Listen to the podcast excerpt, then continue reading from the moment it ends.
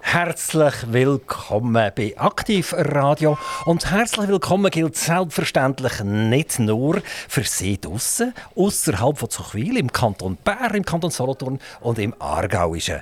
Und bald vielleicht noch viel, viel, viel weiter. Warten wir es doch mal ab. Und was brauchen wir, um so richtig schön in Feierabend zu gehen? Es braucht einfach einen interessanten Gast. Und wer ist eigentlich so interessant? Also, selbstverständlich ist Kultur interessant. Selbstverständlich ist die Wirtschaft interessant. Aber interessant, sind wir doch ganz ehrlich, dass sie so ein bisschen umstrittene Menschen, Menschen, die äh, mit einer sehr geraden Linie durch die Welt durchlaufen und zwischendurch halt sich ein bisschen anecken und sagen, die allgemeine Meinung ist mir eigentlich egal. Ich sage, was ich denke, ich schreibe, was ich denke und ich mache, was ich denke. Bei mir begrüße ich ganz, ganz herzlich den Dr. Philipp Gut. Vielen Dank. Ich kann nur sagen, das war eine sehr interessante Anmoderation. Ähm, Dr. Philipp Gut, Sie sind ursprünglich mal Lehrer gewesen. Also sie sind ausgebildet worden, sind an einem Seminar gesehen. Wenn ich mir jetzt einen Seminarist vorstelle von früher, das sind ja heute äh, pädagogische Hochschulen, da geht man ja nicht von einem Seminarist, ich glaube, das ist schon fast ein Schimpfwort. Ähm, dann stelle ich mir vor, einen in geringelten Socken, ich stelle mir vor, in so ein bisschen Hosen und längere Haare. Wenn ich sie jetzt anschaue, stimmt das einfach alles nicht. Sie tun mein gesamtes Weltbild vom Seminarist einfach über einen Haufen werfen. Ist es richtig, Sie sind eigentlich gar nie aus Laune oder aus Lust an ein Seminar gegangen und sind Lehrer geworden? Ja, das ist eine interessante Frage. Also ich, ich hatte damals übrigens zwischen lange Haare gehabt, das stimmt, aber ich bin nicht jetzt in dem Hängel-aus-Modus also relativ gepflegt, aber doch irgendwie mit, mit zusammengebotenen langen Haaren.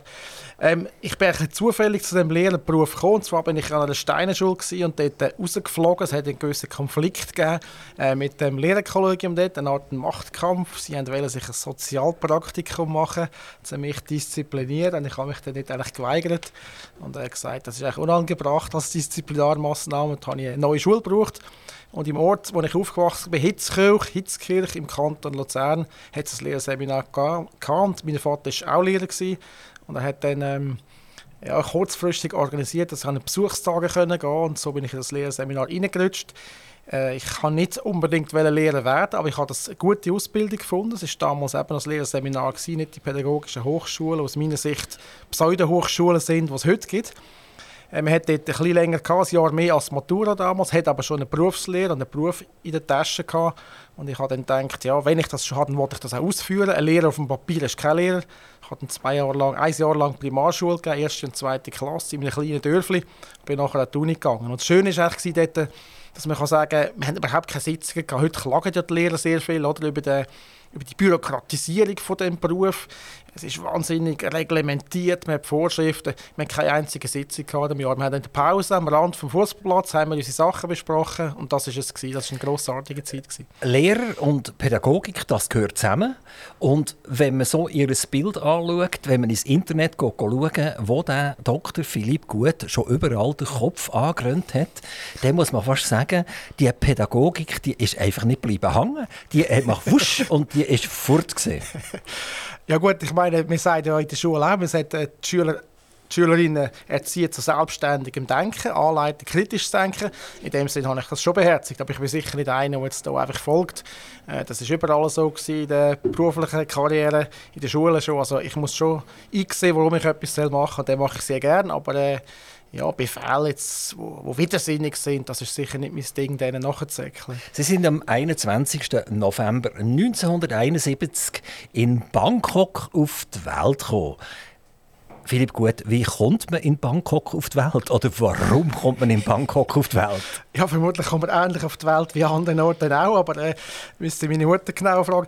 Nein, Spaß beiseite. Es ist, äh, meine Eltern sind dort äh, in einem haben dort gearbeitet. Der Vater war Leiter von der Schweizer Schule. Das hat es damals noch gegeben, in allen Weltgegenden. Also Schulen für die Schweizer Expats, wie man heute sagen. Haben viel dort bei internationalen Firmen geschafft. Und das ist verteilt eine wunderbare Zeit gewesen. Ich meine, damals hat man noch nicht so viel, ist man noch nicht so viel gereist wie heute. Das war sehr etwas Spezielles gewesen. Das Bangkok ist eine ganz andere Stadt als heute, wo das ein ja, ein Moloch ist mit vierspurigen, achtspurigen, zwölfspurigen Autobahnen übereinander. Das ist damals, man gesagt, Venedig des Ostens mit den sogenannten Klongs, mit Kanal, weisse Kolonialhaus-Stilhäuser. Also das ist wirklich irgendwie ja, es ist ein ganz anderes Feeling. Erzählen Sie das jetzt, weil Sie sich daran erinnern Oder äh, hat man Ihnen das erzählt und Sie Nein, sind dann schon gleich wieder in die Schweiz zurückgekommen? Ich bin zwar schon nicht auf den Kopf gehabt, aber so gut ist mein Gedächtnis auch nicht. Auch mit eineinhalb bin ich zurück. Also es sind wirklich so ein bisschen, ein bisschen Mythen von den Kindern, die mir erzählt worden sind. Also Bangkok ist für Sie ein Feriendomizil und nicht ein Wohndomizil. Sind Sie denn wieder mal gesehen? Ja, sind Sie mit den Eltern ja. auch wieder mal gegangen? Ja, ich war mit den Eltern und ein paar Mal sonst Also man hat schon das Gefühl, es gibt eine gewisse Verbindung. Mein erster Pass war übrigens auch ein Thai-Pass. Also wenn man geboren wurde, hat man den bekommen. Statt einer Unterschrift damals als Baby mit einem Daumenabdruck. Also es gibt schon gewisse Verbindungen. Und, und dann haben Sie heute noch den Thai-Pass? Der, der muss irgendwo sein, aber nicht erneuert. Also es wäre noch lustig gewesen, man hat noch thailändische Nationalität, aber man hat da müssen zahlen und die Eltern haben das nicht mehr gemacht.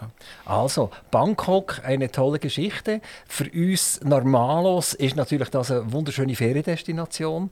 Ringsum um Bangkok, vielleicht die Stadt selber nicht gerade unbedingt, die ist einfach spannend, aber wir erleben das als äh, Feriendomizil und für ihren Vater ist das Schaffen gesehen.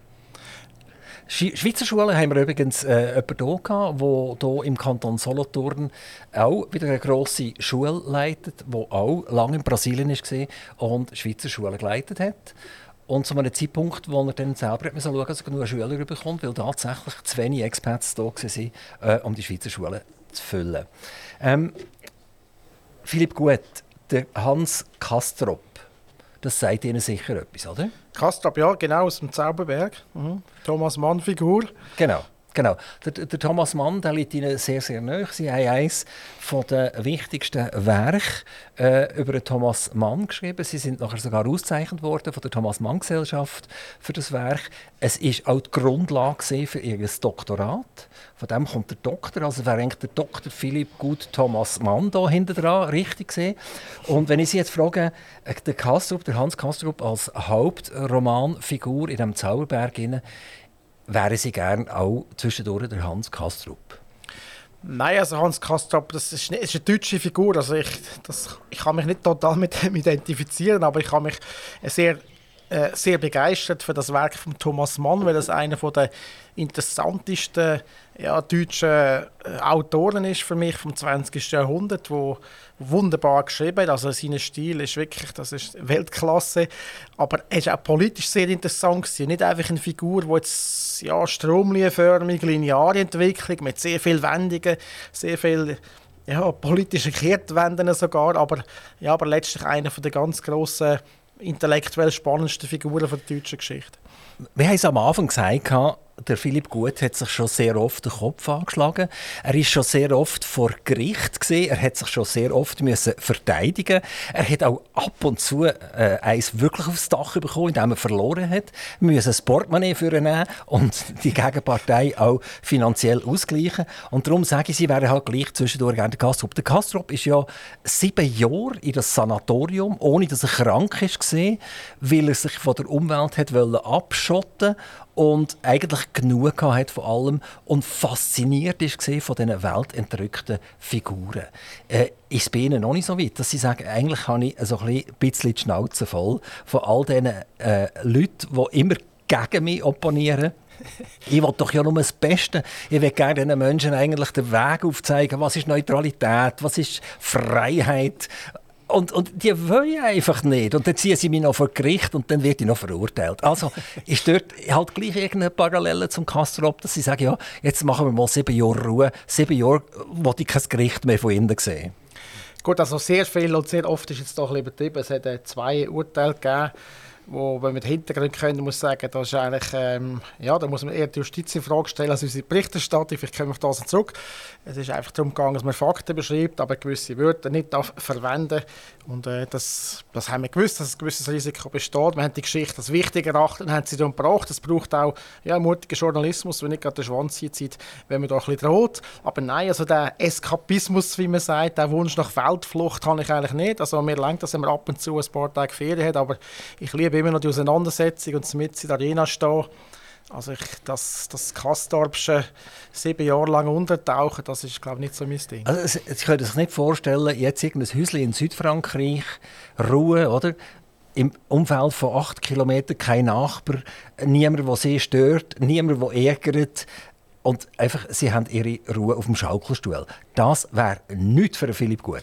Nein, das wäre zwischen dir etwas klar. Eben als Auszeit, als Ferien ist das wunderbar, aber als Tourzustand nicht. Ich glaube, es braucht die Treibung mit der Umgebung, es braucht Auseinandersetzung mit dieser Welt und das, das gibt auch Energie übrigens. Also ich glaube auch die Leute, die, die immer träumen von Ferien, sagt mich auch auf. Ich meine, Sie als äh, Lokalradio und Radiomacher, Sie wissen das auch, oder? Ich habe kürzlich eine Kolumne über das geschrieben äh, einen Artikel im Nebelspalter veröffentlicht. Da wird die ganze Zeit gesagt, ja, jetzt geht es so drei Stunden bis Feierabend, endlich Feierabend, jetzt noch zwei Tage bis zum Wochenende.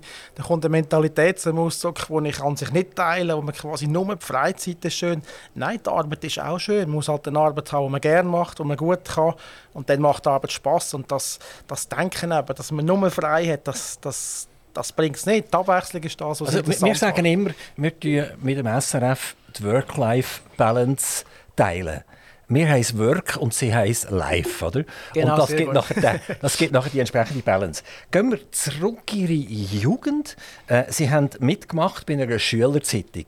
Und die hat, der Name, wie kann es anders sein, Skalpell geheissen. Sie hätte ja auch etwas anderes können, irgendwie eine rote Rösling oder irgend so etwas. Nein, die hätte mir Skalpell heißen.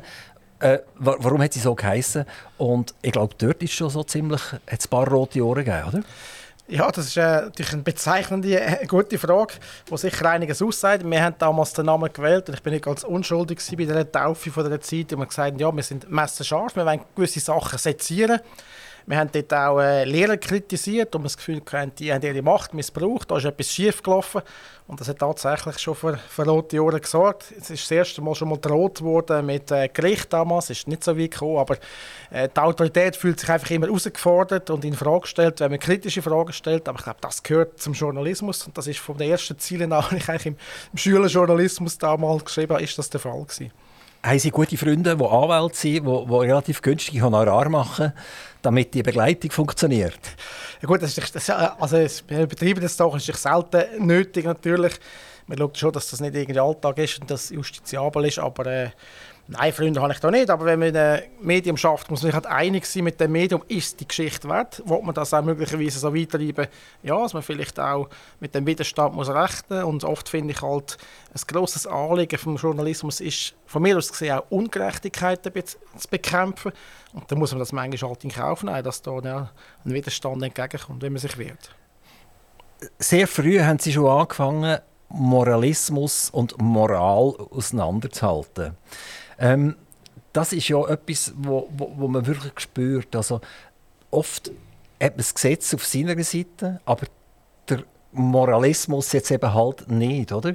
Und das führt zu einer Vorverurteilung und das kann sogar auf die Justiz abfärben. Wenn das genug lawinenartig erfolgt, dann kann die, der Moralismus zur Moral werden und die Moral zur, zur, zum Gesetz, ohne dass das irgendjemand eigentlich geschrieben ist. Wenn hat das bei Ihnen angefangen, dass Sie ein ungutes Gefühl bekommen haben, wenn Leute lawinenartig eben so Moralismus haben ausschüttet, Entschuldigung, und, und das dazu geführt hat, dass eigentlich eine Mehrheit so auf eine Art indoktriniert ist worden?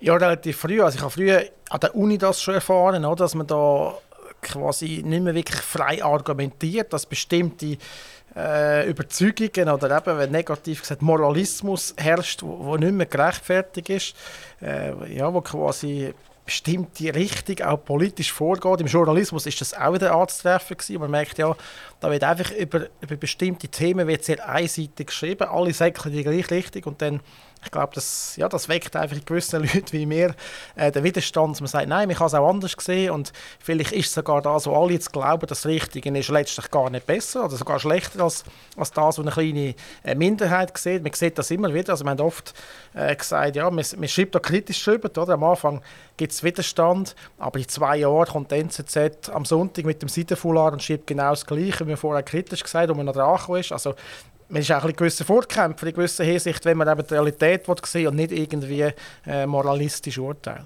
Sie sind nachher an die Uni Zürich gegangen Und glaube noch an andere Universitäten. In Deutschland sind Sie noch gesehen? Ja, in Berlin an der Humboldt-Universität bin ich kurz gewesen. Und wo, wo haben Sie denn abgeschlossen? Also wo, wo haben Sie Ihr Studium das in, beendet? Das war in Zürich, ähm, mit der Arbeit über das politische Denken von Thomas Mann. Thomas Manns Idee einer deutschen Kultur hat das Buch geheißen. Und das ist aber schon Doktorarbeit gewesen, oder? Das ist Doktorarbeit, ja.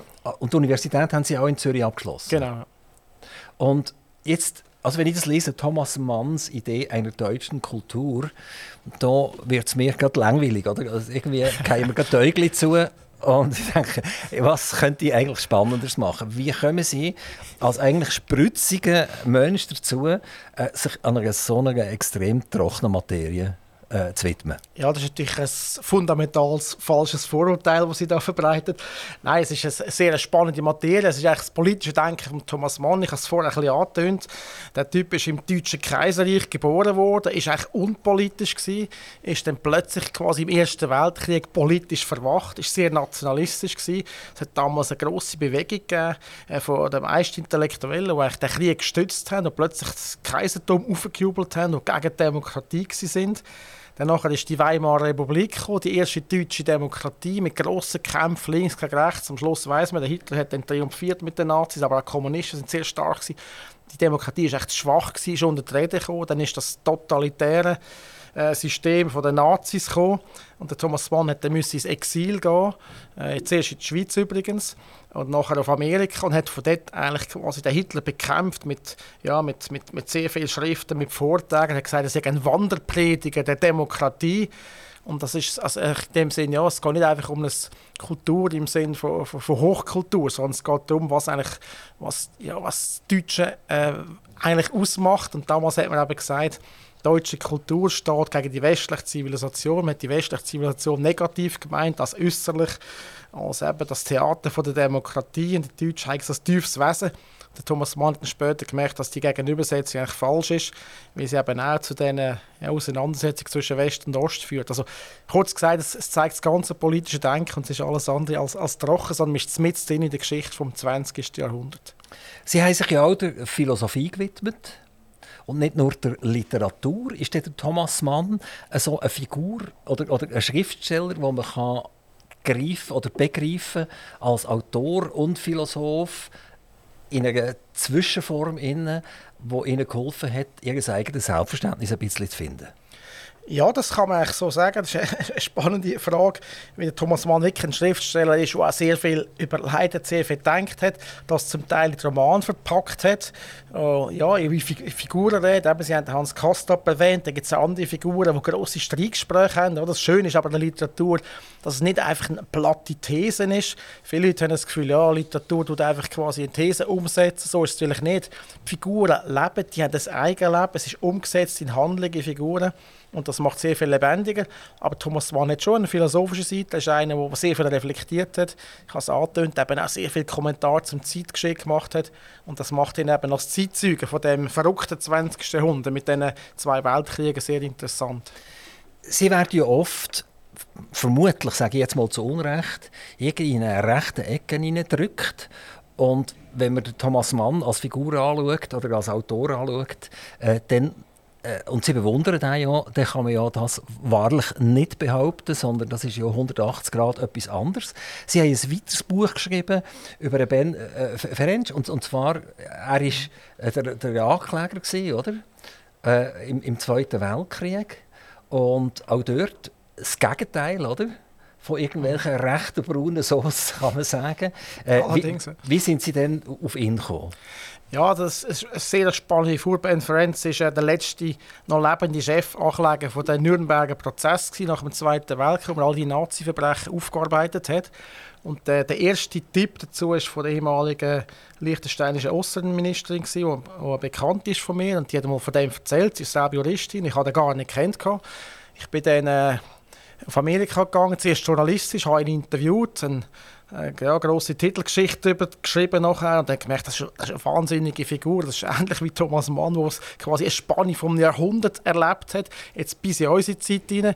Äh, wie gesagt, der Mann ist äh, lebt immer noch, ist 1920 geboren, ist also im 103. Lebensjahr, ist immer noch fit, äh, geistig wach und er hat Unglaubliches erlebt. Er ist dann freiwillig in die US-Armee gegangen, als, als jüdischer Immigrant von, von Osteuropa, hat in Harvard Recht studiert, hat das aber abgebrochen wegen dem Krieg, hat den Hitler zuerst bekämpft, ist einer der ersten der dann im Krieg die deutschen Kriegsverbrechen untersucht hat und nach dem Krieg eben der jüngste Chefankläger in diesem Prozess gegen die ganz grossen Nazis geworden ist. Ähm, er hat in seinem Prozess ist man von einer Million Opfern ausgegangen und er hat alle ja dann, also mit der überzeugenden Anklageschrift dann, äh, sind die verurteilt worden. Aber der Ben Ferenc hat eben nach dem Krieg nicht einfach aufgehört. Er hat gesagt, was in Nürnberg war, das ist ein sogenanntes Ad-Hoc-Gericht, also eins, das man nur zeitlich beschränkt eingesetzt hat für eine bestimmte äh, bestimmte Legion, nämlich eben für die deutschen Verbrechen, Verbrechen den Nazis, und hat gesagt, so etwas muss es immer geben. Jeder kleine Ladendieb wird verurteilt, wenn er Äpfel stillt, kommt dran. Aber die ganz grossen Verbrecher der Menschheitsgeschichte, die, die Politiker, die Generäle, die sind, kommen ungeschoren davon. Das darf es nicht sein. Also wir müssen eine internationale Strafgerichtsbarkeit einführen.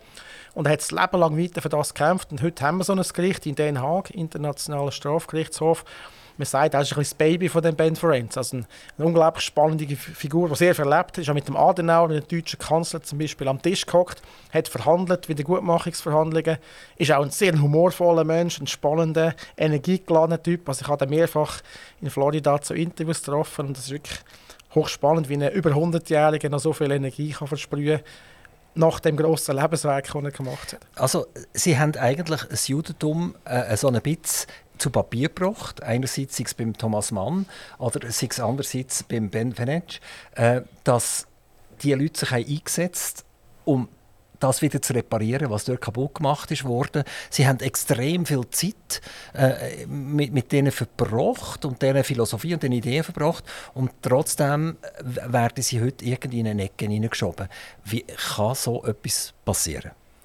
Gut, das ist natürlich, äh, man ist da, wenn man ein politischer Journalist ist und politischer Autor wie ich, äh, ist man natürlich im Spannungsfeld von diesen Kräften und es ist klar, dass einem die, es anders sehen, Gegner, das ist eine Strategie, die wollen einem in eine bestimmte Ecke drängen, äh, ohne dass sie genau wissen, um was es geht. Ich meine, wenn man die Bücher liest, wenn man Artikel liest, ist das alles sehr auf dem Boden von der Vernunft und eigentlich äh, maßvoll, aber klar, es ist es ist ja so, das gehört ein bisschen zur politischen Auseinandersetzung. Ich habe gelernt, mit dem umzugehen. Und viele Leute, ja, die irgendetwas da in den Social Media oder so veröffentlicht, die haben einfach gar keine Ahnung. Ich meine, die, die haben die Sachen gar nicht gelesen. Wenn jemand so ein Buch würde lesen würde, dann, dann würde er sicher aufhören mit, den, ja, mit Ecke drängen, wie sie gesagt haben, der rechten Ecke. Wobei rechts natürlich auch so ein Wort ist, das die Linken brauchen, um, um etwas diskreditieren, oder, zum Abmachen äh, als Schimpfwort. Es ist einfach das politische Spektrum. Wenn rechts heißt, man ist für Freiheit, man ist für Unabhängigkeit, man ist für Eigenverantwortung, äh, man ist für ja, für, für, eine direkte Demokratie, dann, dann, nehme ich das Wort gerne entgegen.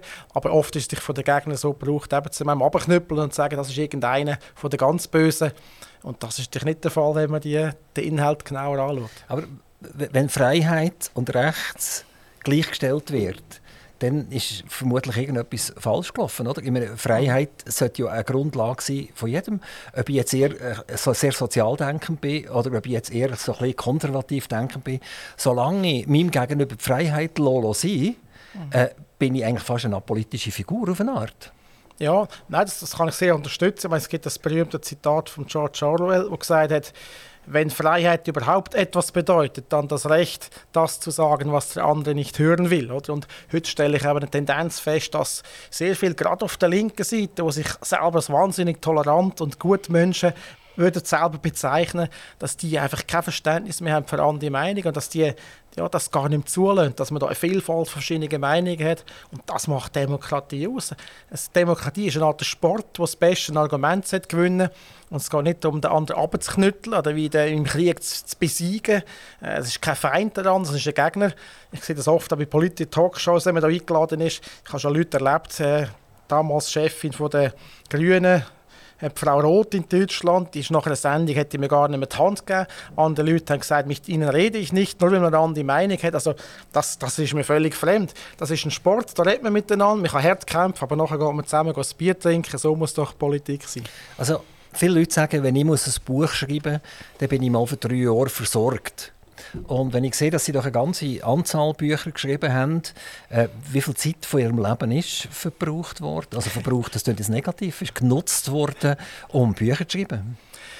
Ja, schon einiges. Mein umfangreich war die Dissertation über Thomas Mann. Das sind sich vier, fünf Jahre, wobei man nicht voll rund um die Tour dran ist. Da war eine Assistenzzeit, da war ich dabei. Aber äh, das ist sicher umfangreich. Auch Ben Ferenc, habe ich schon müssen von der normalen, vom Brotjob ein paar Monate natürlich frei plus ja, vielleicht ein Jahr lang recherchieren, Sachen zusammentragen. Also es sind schon einige Jahre insgesamt. Aber es ist eine gut verbrachte Lebenszeit, würde ich sagen. Es ist sehr intensiv. Das Schöne an Büchern schreiben ist auch, dass man tief in etwas eintauchen kann, sich richtig mit einem Thema auskennen, zu identifizieren, auch Neues herausfinden. Wir sind immer darum gegangen, nicht etwas zu schreiben, was es schon gibt, sondern ja, etwas Neues entdecken. Es ist wie eine Forschungsreise, wo immer tiefer in ein Thema hineinkommt und das ist schon auch sehr bereichernd, obwohl es auch sehr anstrengend ist. Es ist eine brutale Knochenarbeit.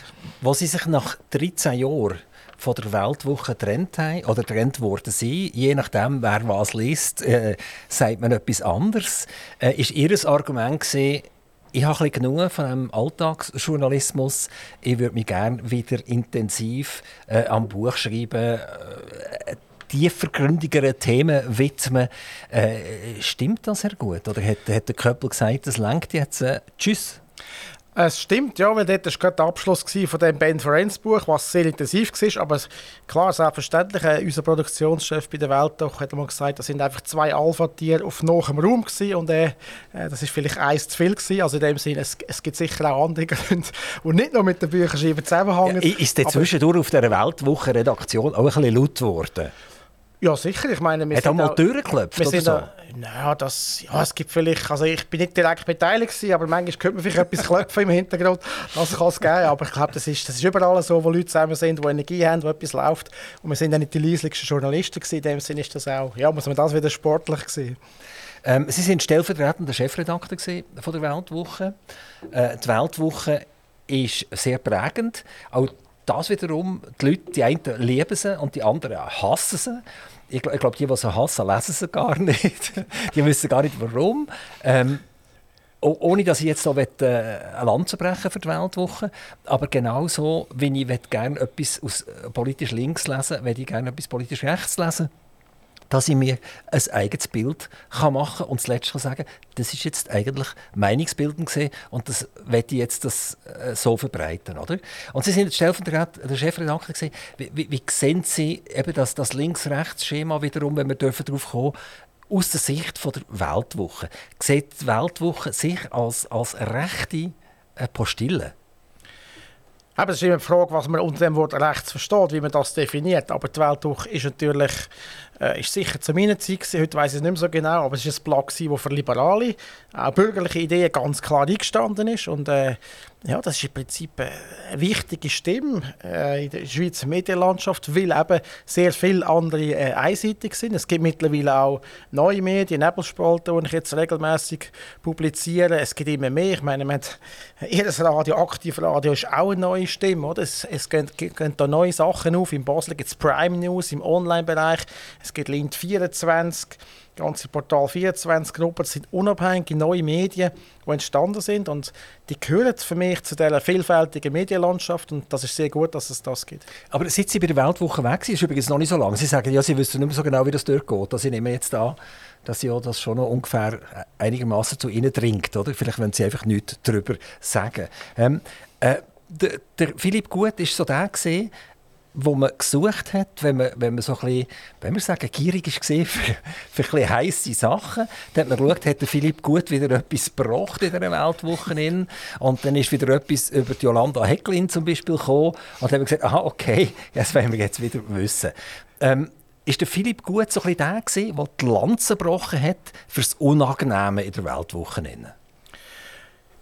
Ja, ich habe das vielleicht so gesehen. Also ich habe es vorher ein bisschen, ein bisschen beschrieben. Oder? Mein Antrieb war nicht, irgendwie ein Unangenehmes zu suchen oder immer dran zu kommen, verprügelt zu werden. Ich habe keine masochistische Züge, aber es ist einfach, man kann das nicht von der Hand weisen, respektive man muss es in Kauf nehmen, wenn man halt findet, da ist eine richtige Geschichte um, da muss man etwas aufdecken, da ist etwas Ungerechtes passiert. Also wenn wir den Fall Hecklin können wir exemplarisch nehmen, oder können wir kurz besprechen. Ich meine, da ist die Schlagzeile gekommen, oder? Hat er sie geschändet, damalige Präsident von der SVP Kanton Zug, grüne Kantonsrätin im Blick. Ich meine, Schändung heißt, man tut eine bewusstlose Person äh, noch vergewaltigen. Es ist noch schlimmeres Delikt als eine Vergewaltigung. Das ist in den Medien umgegeistert. Der Mann ist total kaputt gemacht worden, politisch, aber auch privat. Da habe ich gewisse Fragezeichen hinter dem Fall gesehen. Ich habe das angefangen recherchieren. Ich habe am Schluss sämtliche Akten von der Staatsanwaltschaft, von der Polizei, sämtliche Zeugenbefragungen, sämtliche Untersuchungsberichte, medizinisch, gerichtsmedizinisch und so weiter. Und ich einfach musste feststellen, mit ganzen Akten hat, das hat glaube kein Journalist zu dem Zeitpunkt in dem Land gehabt, und ich musste sagen, es gibt kein einziges Indiz für erstens Gewalteinwirkung, zweitens illegale Substanzen, wie Frau Hecklin, äh, wie man das umgereicht hat damals, oder? Und dann muss ich zum Schluss kommen, vermutlich ist das, ja, gibt es da kein Indiz dafür und dann muss man doch Fragezeichen hinter den Fall setzen. Und das ist unsere Story, die voll auf diesen Ermittlungsakten beruht hat. Und so hat es immer wieder gegeben, in anderen Fällen. Oder? Man muss einfach an die Quelle gehen. Ich habe vorher die Lehrer erwähnt, das habe ich früher schon gemerkt, oder? Damals so die ganze Reformitis kam, ist da noch eine Lehrplanänderung, da noch mehr Neues, da noch neue Bürokratisierung. Und ich gesagt, ja gut, jetzt gehen wir an die Quelle. Dann musst du mit den Lehrern reden. Und wenn du, wenn du mit denen redest, dann merkst du, was, wo der Schuh drückt. Und das war immer mein Prinzip. Gewesen. Du musst dort hingehen, wo die Realität ist, du musst zu der Quelle gehen und dann kannst du ein eigenes Urteil bilden und kannst darüber schreiben. Und dann, klar gibt es Widerstand von denen, die sich angegriffen fühlen, aber wenn du auf Seite der Fakten bist, dann kann eigentlich nichts passieren. Höchstens eben, ein Gericht sagt, du darfst das so nicht sagen. Also bei der Spiess Hecklin war es zum Beispiel so, gewesen, dass wir gesagt haben, im Lied, die Frage ist, ein Lied ist der Einleitungstext oder bei einem Artikel, haben wir geschrieben, sie haben Herr Hürlimann systematisch falsch beschuldigt. Äh, das ist ja ja, ich glaube, das ist mittlerweile relativ klar, äh, wie die Fakten sind. Aber das Gericht sagt auf das aber, äh, das ist ein justiziabler Begriff. Das heißt, du darfst das nur verwenden, wenn Frau Heckling für das rechtskräftig verurteilt worden wäre. Und wir haben es völlig anders natürlich aufgefasst, respektive der Produzent oder wer auch immer das geschrieben hat, hat sich so aufgefasst, dass man sagt, ja, es stimmt einfach nicht, was da von einem Bild erzählt wird, also im Alltagssprachlich sind. Und so muss man einfach zum Teil, ja, sieht man, dass Gericht und Juristen völlig andere Sprache haben und etwas anderes darunter verstehen als normale Leute. Und das sind am Schluss eben so Kleinigkeiten. Äh, bei dem Obergericht hat es übrigens gesagt, die Fakten sind nicht bestritten. Das heißt, also, jedes Komma da drin stimmt eigentlich über die Fakten, aber gewisse Begriffe darf man nicht verwenden, obwohl es von den Fakten her so ist. Also das ist eine interessante Ausgangslage, die viele Leute gar nicht so genau wissen. Wo ist der Fall Ihres Wissens jetzt zuletzt geblieben? Also es hat meines Erachtens nur noch Opfer gegeben. Also Frau Hecklin hat auch noch verloren. Sie hat dann noch versucht, irgendwelche äh, Verbände aufzubauen, die in die Hose sind, die sogar noch vom Bund finanziert finanziert sind worden. Ähm, äh, sie hat verloren, äh, ihr Gegenopfer oder wer das auch immer war, hat auch verloren. Wie hat das überhaupt so weit können kommen? Was, was ist der zündende Funke gesehen, dass die Behauptungen plötzlich äh, in die Welt gesetzt sind worden und die riesen Lawinen losgetreten haben? Das ist meine Frage 1. Und Frage 2, wo, wo stehen wir dort heute? Ist das eigentlich jetzt vergessen? Ist es erledigt? Ist es vorbei? Wahrscheinlich im Herz und im Bauch wird das nie vorbei sein.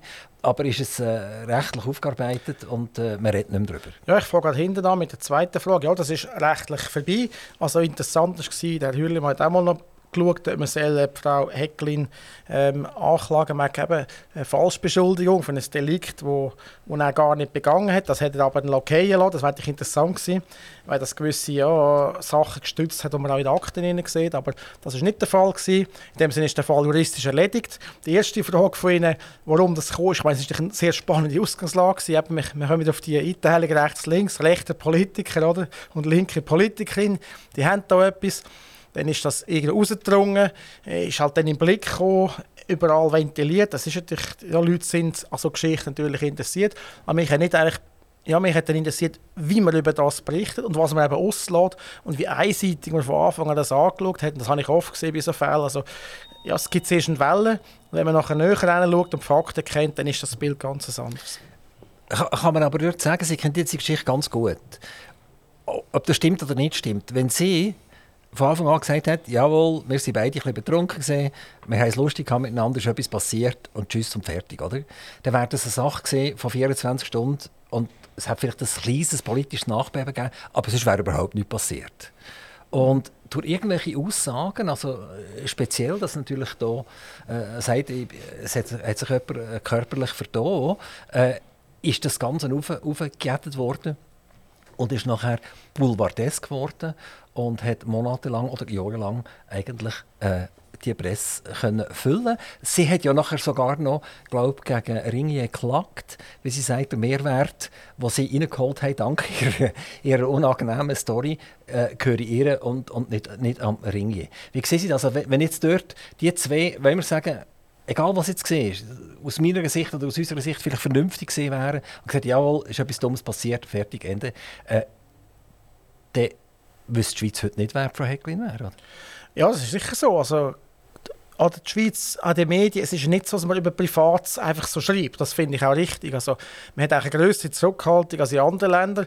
Wenn in England irgendein Minister ins Puff geht oder so, kann das Entlassungsgrund sein. Oder wenn einer schwul ist, gibt es ein riesiges Theater. Also in der Schweiz ist man da eigentlich ja, zurückhaltender. Und das ist grundsätzlich richtig. Oder? Die Frage ist einfach, ist so ein Fall öffentlich relevant? Und das ist halt dann der Fall, wenn da Ämter ins Spiel kommen, wenn, wenn, wenn es um politische Sachen geht. Wenn ein ähnlicher Fall, wo man das Beispiel kann wo man das kann diskutieren die Frage, oder? ist der von vom Gary Müller, ehemaliger Stadtpräsident von Baden und Nationalrat wow, ähnliche Sachen gewesen, plötzlich in den Medien rumgeschleicht, private Sachen. Da haben wir auch als Medium müssen entscheiden, wenn wir über das berichten. Wir haben am Schluss gesagt, nein, wir möchten jetzt das in dem Fall äh, nicht. Also intern auch grosse Diskussionen gegeben. Es muss immer gerechtfertigt sein durch, eine, ja, durch ein öffentliches Interesse. Also privat kann man nicht einfach als Tageslicht zehren. Es muss schon irgendwie etwas, es muss eine politische Komponente haben, es muss mit dem Amt zusammenhängen. Das öffentliche Interesse muss irgendwo da sein. Und dann ist es gerechtfertigt. Also Gary Müller hat letztendlich seinen Job verloren und äh, der Bundesrat Berse nicht. Genau. Wie kann man sich das jetzt äh, sagen? Oder? Ohne, ohne dass man sagt, der eine ist schuldig oder gar nichts. Aber warum wird der eine wird geköpft und, und der andere kann einfach schön weitermachen? Ja, das ist eine sehr spannende Frage, die natürlich gerade ein bisschen ja, das, politische Gemengelage beschreibt. Der Gary Müller war zwar auch Linke als Grüne, er ist dann abgewählt worden, er ist nicht sofort in dem Sinne rausgekippt worden. Und ich habe immer gesagt, ja, man muss als Journalist einfach die Fakten bereitlegen. Der Wähler kann nachher selber entscheiden. Ich kann sagen, äh, das ist ein Schlechter oder ein Böser, hat das falsch gemacht, sondern die Leute können nachher selber entscheiden. Der Börse steht einfach unter Denkmalschutz. Ich meine, es ist unglaublich, was sich der Bundesrat alles schon geleistet hat. Was für Skandal, was für Misswirtschaft, auch in der ganzen Bewältigung von der sogenannten Corona-Krise. Es ist unglaublich, oder? Denn seine privaten Affären, die Flugaffären, es hört gar nicht auf. Ich meine, hat sie ganz Gesundheitswesen im Griff. Wenn jetzt, eben, um die Frage zu, auf die Frage zurückzukommen von Ihnen, wenn jetzt das ein SVP-Politiker gewesen wäre, der jetzt so private Affären hat, wo irgendwie eine Keimpolizei, schwer bewaffnete Leute irgendwie auf die Ex-Freundin jagt, am Morgen um 6 Uhr, das, das wäre vermutlich ein riesen Theater gewesen. Beim Berse ist es einfach so, der schafft es irgendwo. Erstens, weil er die linke Journalisten im Rücken hat. Zweitens hat er einfach einen gewissen Charme, ein Charisma und man, kann, man hat das Gefühl, er kann machen, was er will. Er kann noch so viel Fehltritt machen, er kann noch so viel eine miese Politik veranstalten, verursachen, verschulden. Er kommt am Schluss davon. Also, also der Berse könnte eigentlich, wenn er dann im Bundesrat ist, als Ausbildner für Regierungspräsidenten und so herstehen, wie mache ich, dass ich beliebt bin, oder? Ja, wie, ich... erstens, wie mache ich, dass ich beliebt bin und zweitens, wie schaffe ich es, dass ich trotz Versagen und Skandalen ohne Ende an der Macht bleibe, oder? Oh, Sie sehen jetzt das Links-Rechts-Schema so ein bisschen bemüht, wenn wir vielleicht ganz schnell zum Uli Maurer rübergehen. Ich meine, der Uli Maurer hat auch nie, äh, wenn wir sagen, Zungenruhe gehabt und hat alles mal aufgemacht und hat sich vielleicht der Loyalität im Bundesrat auch nicht immer gestellt und äh, da hat man auch nicht können wegbringen also Man hat es ja auch probiert. Also, auf der einen Seite hat man den Bärsee, der Sachen macht, wo man findet, ist es nicht ganz würdig für einen, für einen Bundesrat. Und der Ueli Maurer hat, ist, ist natürlich nie irgendwie eine Person in Frage gestellt, aber er hat sich politisch halt geäußert gegen Bundesrat, gegen die herrschende Meinung etc. Und auch den hat man gerne losgehauen und man hat es auch nicht geschafft. Ja, der Uli Maurer ist eine Art äh, unguided Missile, natürlich auch für seine Partei, für die SVP. Oder? Ich habe das kürzlich in einer Kolumne beschrieben. Äh, man hat am Anfang gespottet über Uli den Knecht, das ist quasi ein Knecht von Christoph Blocher, was er natürlich nicht ist. Äh, man hat ihn später ja, als, als Staatsmann akzeptiert. Ich habe die Kolumne betitelt mit Uli das Original. Es ist für mich einfach ein, ja, ein sehr ein origineller Mensch, der seine Meinung äh, auch vertreten hat. Er war wirklich auch nicht berechenbar für die Partei. Er war nicht der einfachste. Er hat zum Teil wieder Ausschläge in die eine oder andere Richtung. Äh, aber das, ja, er hat seine Sache unwert gemacht und ich glaube, die Leute haben gespürt, dass, das, dass es authentisch ist, dass es echt ist, dass nicht einer ist, der sich verstellt. Man hat dann auch geglaubt, oder, quasi jeder Würdigung von ihm, äh, seine Volksverbundenheit, Volksnähe das ist sicher der Fall. Andererseits muss ich sagen, das ist auch normal. Es muss normal sein. Wer sind denn die Bundesräte? Sind das irgendwelche Götter? Sind das Könige? Nein, es sind normale Leute, die zuerst meistens ins Parlament gewählt worden sind, nachher vom Parlament zum Bundesrat. Das sind an sich Diener am Volk und die müssen sich nicht irgendwie haben dünken.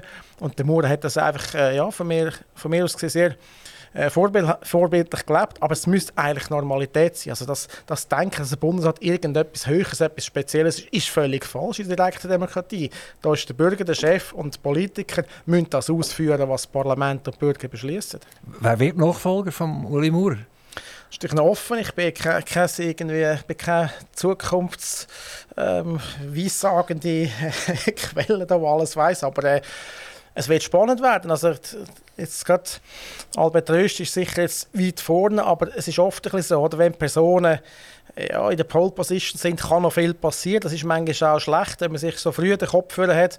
Aber es ist sicher eine Person, wo, wo Stand heute, wo man kann sagen, hat logischerweise reelle Chance, weil halt trotzdem so eine Partei Streit hat, Parteipräsident war, sehr konziliant ist, mit allen umgeht. Er ist einer, der, der lacht, der, der mit den Leuten umgehen kann, von den anderen Parteien, die Allianzen schmieden Und es sind sicher nicht die charakterstärksten Leute, die Bundesrat werden. Also die, die, die, die zu eigenbrötlerischen, zu, zu starken sind es nicht. Christoph Blocher war in dem Sinne ein Betriebsunfall von dem System. Das hat man nachher auch wieder bald korrigiert. Also das ist jetzt eine Figur, die wirklich dort auch ja, viel bewirkt hat. Das ist der einzige Bundesrat in der Geschichte, glaube so viel ich weiß, wo überhaupt einmal können Personal und Kosten vom Departement reduzieren. Da braucht es sich schon einen sehr grossen Willen und Durchsetzungskraft und so Leute ecken einfach an in den Bern. Also oft sind Bundesräte nicht immer die, die stärkste Figur, es ist oft ein eine Negativauswahl, wie das nicht äh, unbedingt gilt für den Fall, den wir vorher besprochen haben. Jetzt haben Sie im Prinzip sich selber aus dem Bundesratsrennen genommen. Wenn Sie jetzt erkennen, was das für Typen müssen, dann äh, ist das ähm, Philipp gut überhaupt nicht übereinstimmend. Ähm, ich werde ein anderes Stichwort äh, bringen: kulturelle Aneignung. Also, es gibt ja heute irgendwelche Wortbegriffe, wo man nicht einmal im, im tiefsten Schlaf, in den tiefsten Träumen, in der REM-Phase daran gedacht hätte, dass die jemals äh, irgendwie könnten diskutiert werden oder? Also die Sorgen sind ja, äh, kann, ich, kann ich die Wohnung, meine, meine Wohnung zahlen, kann ich, kann ich den Kindern ihr Schulgeld zahlen, was auch immer. Oder? Das sind so echte Sorgen, die die Leute haben. Habe ich meinen Job? Und ähm, Jetzt reden wir über kulturelle Aneignung, also etwas, wo im 47. Wölkli oben ist, wo eigentlich aus meiner persönlichen Sicht gar nicht diskutiert werden es ist, es ist fast eine Schande, dass so etwas diskutiert wird. Und trotzdem scheint es ganz viele Leute zu haben, die, die Zeit haben, sich diesen Themen zu widmen. Wie kommt eine Gesellschaft so weit, dass sie nicht mehr über die Realitäten und über, über das Muss diskutiert, sondern dass man plötzlich über Volk und über kulturelle Aneignung davon diskutieren. Etwas, wo eigentlich wahrscheinlich 99,74 Prozent der Bevölkerung überhaupt nicht interessiert. Ja, ich teile die Ansicht und die, die Diagnose. Es ist, ich sehe das auch in meinem eigenen Text. Oder? Die Rückmeldungen sind extrem ja, in dieser Richtung. Oder? Es wie Sie sagen, der würde eine Umfrage machen, soll man jetzt den Winnetou verbieten, dann ist das ganz etwas Schlimmes. Dann würden sicher 8, 99 Prozent der Leute sagen, nein, sicher nicht geht's. Und trotzdem, und das ist eben die spannende Frage, die Sie gestellt haben, äh, ist das wahnsinnig wichtig geworden. Setzt sich so Ideologien durch. Und ich glaube, es hat ein damit zu tun, wir müssen ein bisschen näher hinschauen auf, sagen wir, auf die Soziologie von diesen Schichten, die hier tonangebend sind. Es kommt aus den Universitäten heraus. Viele Leute von diesen Unis, äh, ursprünglich kommt es aus Amerika, es ist jetzt auf Europa übergeschwappt, die sind nachher an wichtigen Stellen, zum Beispiel in den Medien, die sind äh, bei bei, bei staatlichen Stellen, die fördern das, die teilen das vielleicht auch, das Gedankengut. Das ist sicher das eine. Und die andere Erklärung, die ich habe, ist, dass man heute einfach ja, nicht mehr hinstehen dass man das sogenannte Shitstorm, auch grosse Unternehmen, Weltkonzerne, haben ja wahnsinnig Angst, wenn zwei der Leute irgendetwas twittern gegen sie. Man, man will das gar nicht mehr eingehen. Also ich sehe, man, man will von vornherein stromlinienförmig sein und möglichst allen Widerstand jetzt vermeiden. Und das trägt sicher auch zur Entwicklung bei. Da müssen wir halt mal hinstehen und sagen, nein, so nicht.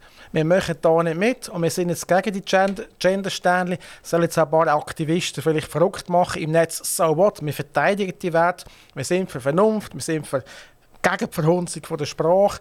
Wir tun die übertriebene Korrektheit zwar nicht mitmachen. Also es ist sicher die Kombination von gewisser Feigheit von ja, von diesen, wo, von diesen Konzernen, aber auch in der Politik, plus eben eine bestimmte Minderheit, die sehr tonangebend ist, wo, da, wo eine Mehrheit kann von sich hertreiben kann, was an sich eben durch die Mehrheitsmeinung überhaupt nicht deckt ist. Wir hatten mal eine Industrialisierung gehabt, und in der Industrialisierung hat man gesagt, der Arbeiter ist schlecht behandelt worden.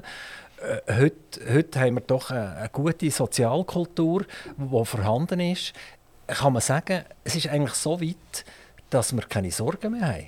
Und dann müssen wir uns Sorgen machen. Ja, teilweise ist es so. Wir haben natürlich Sorge. Ich meine, wir haben einen Krieg in Europa, wir haben eine drohende Energiekrise, also wir sind in der Energiekrise drin, wir haben eine drohende Strommangellage. Es gibt genug Probleme, die sehr groß sind. Wir haben äh, weitere starke Probleme, wir haben äh, steigende Staatsverschuldung, wir haben in der Corona-Zeit unglaublich viel Rekorddefizit gemacht. Das, das muss wieder abgeteilt werden. Irgendjemand muss das können zahlen. Also wir haben genug reale Probleme. Aber ich glaube schon, also wenn man die Frage noch ein bisschen zuspitzt, oder, kann man sagen, gerade bei den Linken, die sich früher für wichtige soziale Anliegen eingesetzt haben, die haben heute eine Art Ersatzreligion gefunden. Das ist im Prinzip verwirklicht mit der, mit der AHV, mit, mit der Sozialhilfe, Pensionskasse. Die Leute sind in unserer Gesellschaft sozial sehr gut abgesichert und die Linken haben ein bisschen ihre Lebensaufgabe verloren, nämlich eben für soziale Gerechtigkeit sorgen, wie sie sagen. Und die haben jetzt eine Art Ersatzbefriedigung gefunden in so Spielen eben wie, wie Gender, äh, Wahn, wie die politische Korrektheit. Aber, aber da stellt sich einfach eine Frage, wieso kann eine Minderheit an einer Mehrheit ihr politisches Verständnis aufoktroyieren? Wie ist das möglich? Eigentlich müsste ja die Mehrheit nur sagen Pustekuchen, oder? Und dann würde gar niemand mehr zulassen. Aber das ist nicht der Fall. Also die scheinen den, den Schlüssel gefunden zu haben, um das Türchen aufzutun, um eben gehört zu werden. Warum ist das der Fall?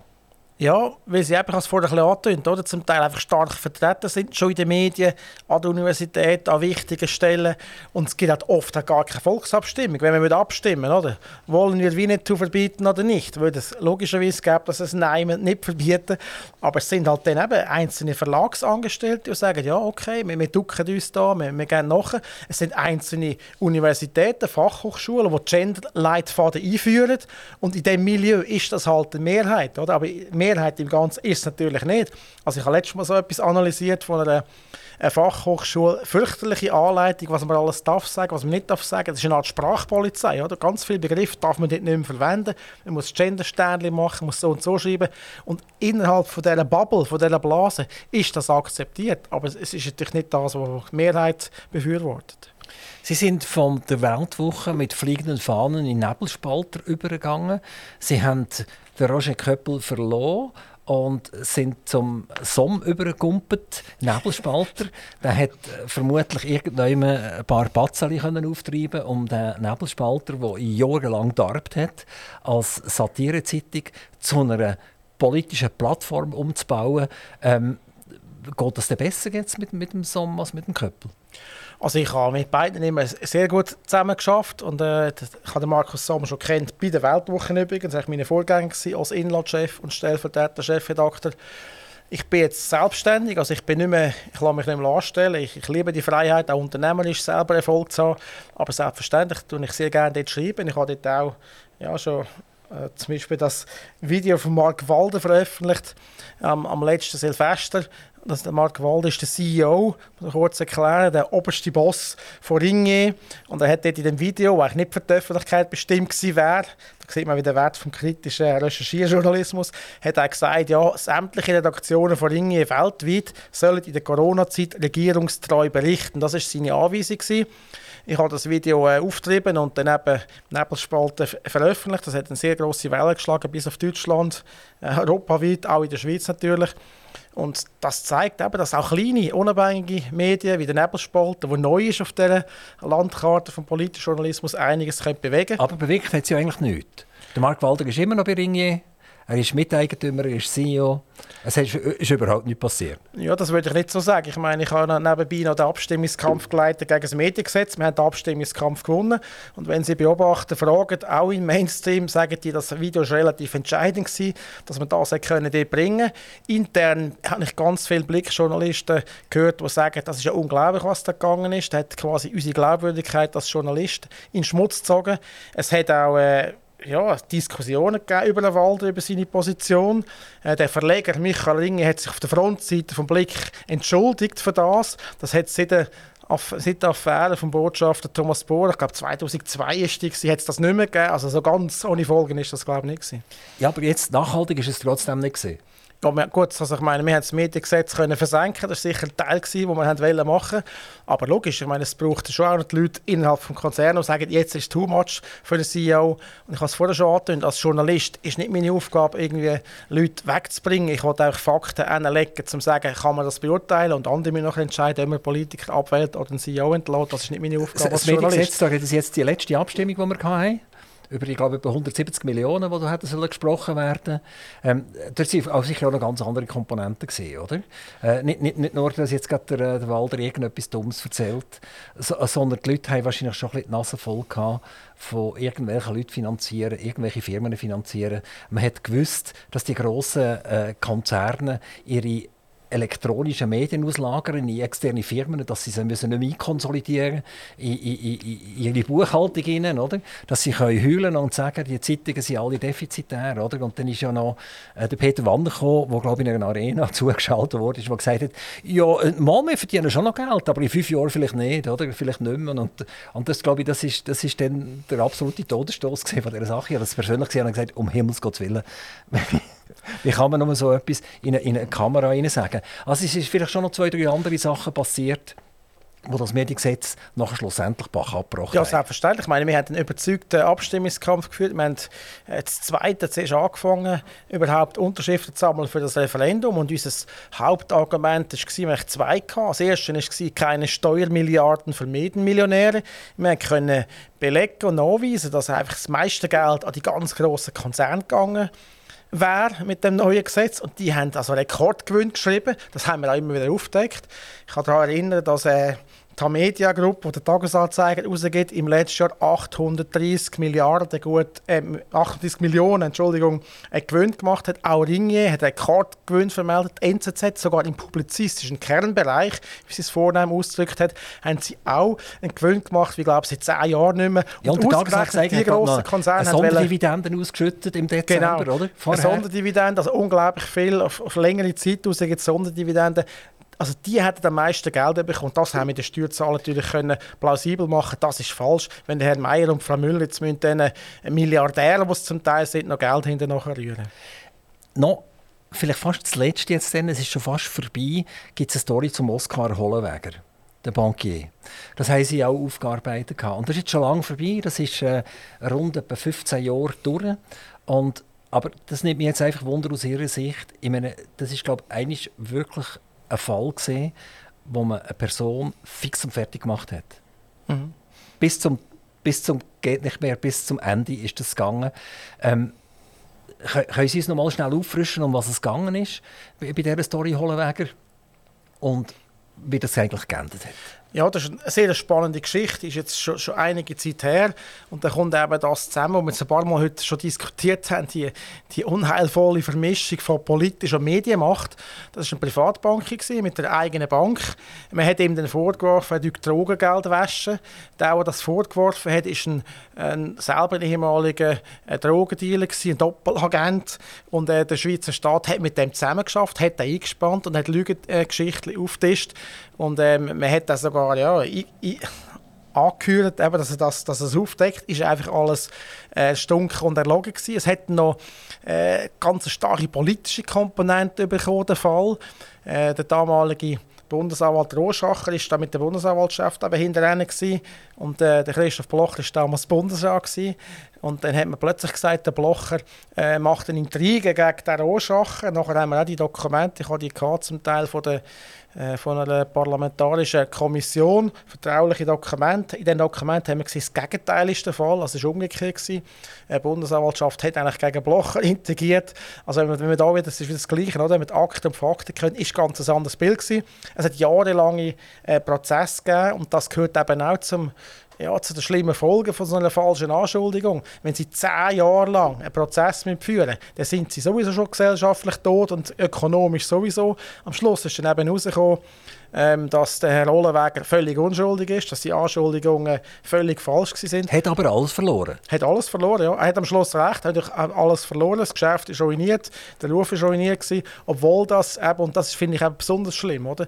Das ist nicht irgendeine private Fehler, sondern der Schweizer Staat ist hinter gewesen, hat Unrecht begangen, hat das probiert zu vertuschen und da braucht es eben kritischen Journalismus. Die meisten Medien haben zuerst in die andere Richtung geschrieben, bis wir dann so viele Fakten gebracht haben, dass es nicht mehr möglich war. Also eine ganz unschöne Geschichte. Und da kann man wahrscheinlich jedem Journalist das Herz legen, du zuerst dreimal nachdenken, bevor du eine Person fertig machen wie, wie sieht das bei Ihnen aus? Also wenn Sie jetzt, äh, ne, nehmen wir die Jolanda Hecklin oder so, da sind Sie auch auf Person frontal losgegangen. Äh, Sie das dreimal sich überlegen, bevor Sie die Federn in die Finger nehmen und darüber schreiben? Ja, also nein, man kann nicht sagen, frontal auf Person ausgegangen. Es geht einfach darum, was, was wir aufgedeckt haben, ist, dass die öffentliche Wahrnehmung, dass die Vorwürfe der Umgeistung der Fakten nicht deckt sind, dass das anders aussieht. Selbstverständlich muss man äh, vorsichtig sein, man muss die Fakten haben und muss es ja, so, so schreiben, dass es nachvollziehbar ist. Aber wenn es ungerecht geschieht, dann ist es die Aufgabe des Journalismus, das aufzudecken und ja, man muss auch, man muss auch können etwas einstecken. Es ist selbstverständlich klar, auch wenn sie die Mächtigen attackieren, dann kommt irgendwo etwas zurück. Aber das müssen sie aushalten, sonst sind sie nicht mehr freie Journalisten. Philipp Gut, ich durfte jetzt Fragen stellen. Sie haben die sehr nett beantwortet. Vielen Dank. ähm, äh, aber es gibt vielleicht Themen oder ein Thema noch ganz kurz, wo, wo wir nicht haben können, äh, Klingen kreuzen miteinander, wo Sie gerne noch ganz kurz erwähnen Sie haben noch eine Minute Zeit. Ich würde Ihnen schnell das Mikrofon einfach übergeben, ohne dass Sie eine Frage stellen. Sehr gut. Ja, vielen Dank. Also, äh, wenn ich das in die Art carte blanche habe, würde ich gerne einfach auf das Thema noch zurückkommen von dieser Corona-Zeit. Das, was mir jetzt denken geht, ist ja nicht nur, wie man da gehandelt hat vom Staat, ohne grosse empirische Evidenz, also ohne Studien, ohne Belege. Man hat sehr weitreichende Entscheidungen getroffen. Was besonders zu denken gibt, ist auch die, die, die Erosion vom Rechtsstaat, kann man sagen. Wie schnell man da Grundrechte über Bord geworfen hat in einer angeblichen Krise, wo gar nicht die Krise war. Und das, das finde ich schon ja, längerfristig sehr bedrohlich für die Schweiz, wenn man sieht, dass an sich eine Vorbilddemokratie, wo die Schweiz eigentlich immer noch ist oder sollte sein, äh, mit dem Rechtsstaat, wo wir stolz darauf sind, wie schnell das so Sachen weggewischt werden können. Ich habe jetzt gerade ähm, einen Fall zu betreuen von einer Lehrerin, die ist entlassen worden, weil sie in der Schule gesagt hat, sie will eine Maskenpflicht nicht in dem Sinne durchsetzt, hier ein Kind zwingt. Es ist dann freigestellt, sie ist nicht, sie ist tolerant geblieben, die ist suspendiert worden, äh, weil sie Grundrechte achtet, ist nachher entlassen worden, ohne Begründung, ohne rechtliches Gehör. Und dass so Sachen in der Schweiz möglich sind, das ist schon sehr, sehr bedenklich und man, man, fragt sich dann schon, was ist die nächste Krise? Oder? Ist denn das wieder der Fall? Ist der Rechtsstaat wieder nicht wert? Ist die Verfassung wieder nicht wert? Und das muss an sich über allem stehen. Und wenn man das Verständnis für den Rechtsstaat nicht mehr hat, dann sieht es sich düster aus, obwohl ich, ich will nicht düster aufhören, im Prinzip sehr ein positiver Mensch bin, weil ich immer daran glaube, dass der menschliche Erfindungsgeist und Gerechtigkeit sind sich irgendwann durchsetzen. Philipp Gut, ganz, ganz herzlichen Dank, dass Sie zu uns ins Studio nach Zuchwil sind gekommen. Wir werden Ihren Werdegang verfolgen. Vermutlich wird es wieder irgendwann in Gebälk noch krachen. Und wir werden das mit einem Schmunzeln zur Kenntnis nehmen. Alles, alles Gute, herzlichen Dank.